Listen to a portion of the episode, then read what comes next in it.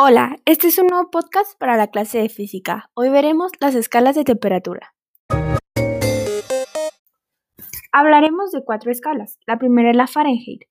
El alemán Gabriel Fahrenheit, soplador de vidrio y fabricante de instrumentos, construyó en 1714 el primer termómetro. Para ello, lo colocó a la temperatura más baja que pudo obtener mediante una mezcla de hielo y cloruro de amonio. Marcó el nivel que alcanzaba el mercurio. Después, al registrar la temperatura del cuerpo humano, Volvió a marcar el termómetro y entre ambas señales hizo 96 divisiones iguales.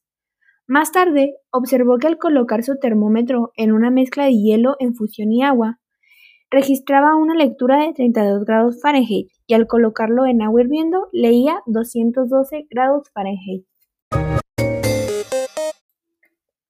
En 1742, el biólogo sueco Andrés Celsius basó su escala en el punto de fusión del hielo, 0 grados centígrados, y en el punto de ebullición del agua, 100 grados centígrados, a la presión de una atmósfera, o sea, 760 milímetros de mercurio.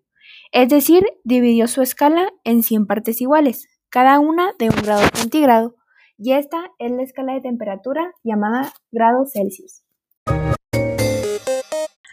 Años después, el inglés William Kelvin propuso una nueva escala de temperatura, en la cual el cero corresponde a lo que tal vez sea la menor temperatura posible, llamada cero absoluto. En esta temperatura, la energía cinética de las moléculas es cero. El tamaño de un grado de la escala Kelvin es igual al de un grado Celsius, y el valor de cero grados en la escala de Celsius equivale a 273 Kelvin. Cuando la temperatura se da en Kelvin, se dice que es absoluta, y esta es la escala aceptada por el Sistema Internacional de Unidades. Existe otra escala de temperatura absoluta, llamada así igual que la Kelvin, ya que el cero de la escala corresponde a la menor temperatura posible llamada cero absoluto, que prácticamente no se utiliza y cuya unidad básica es de la misma magnitud que el grado Fahrenheit, por lo que un grado Rankine es igual a un grado Fahrenheit. Recibe el nombre de escala Rankine en honor al ingeniero de origen escocés William Rankine. Tiene su punto de cero absoluto a menos 460 grados Fahrenheit. Estas son todas las escalas que veremos por hoy.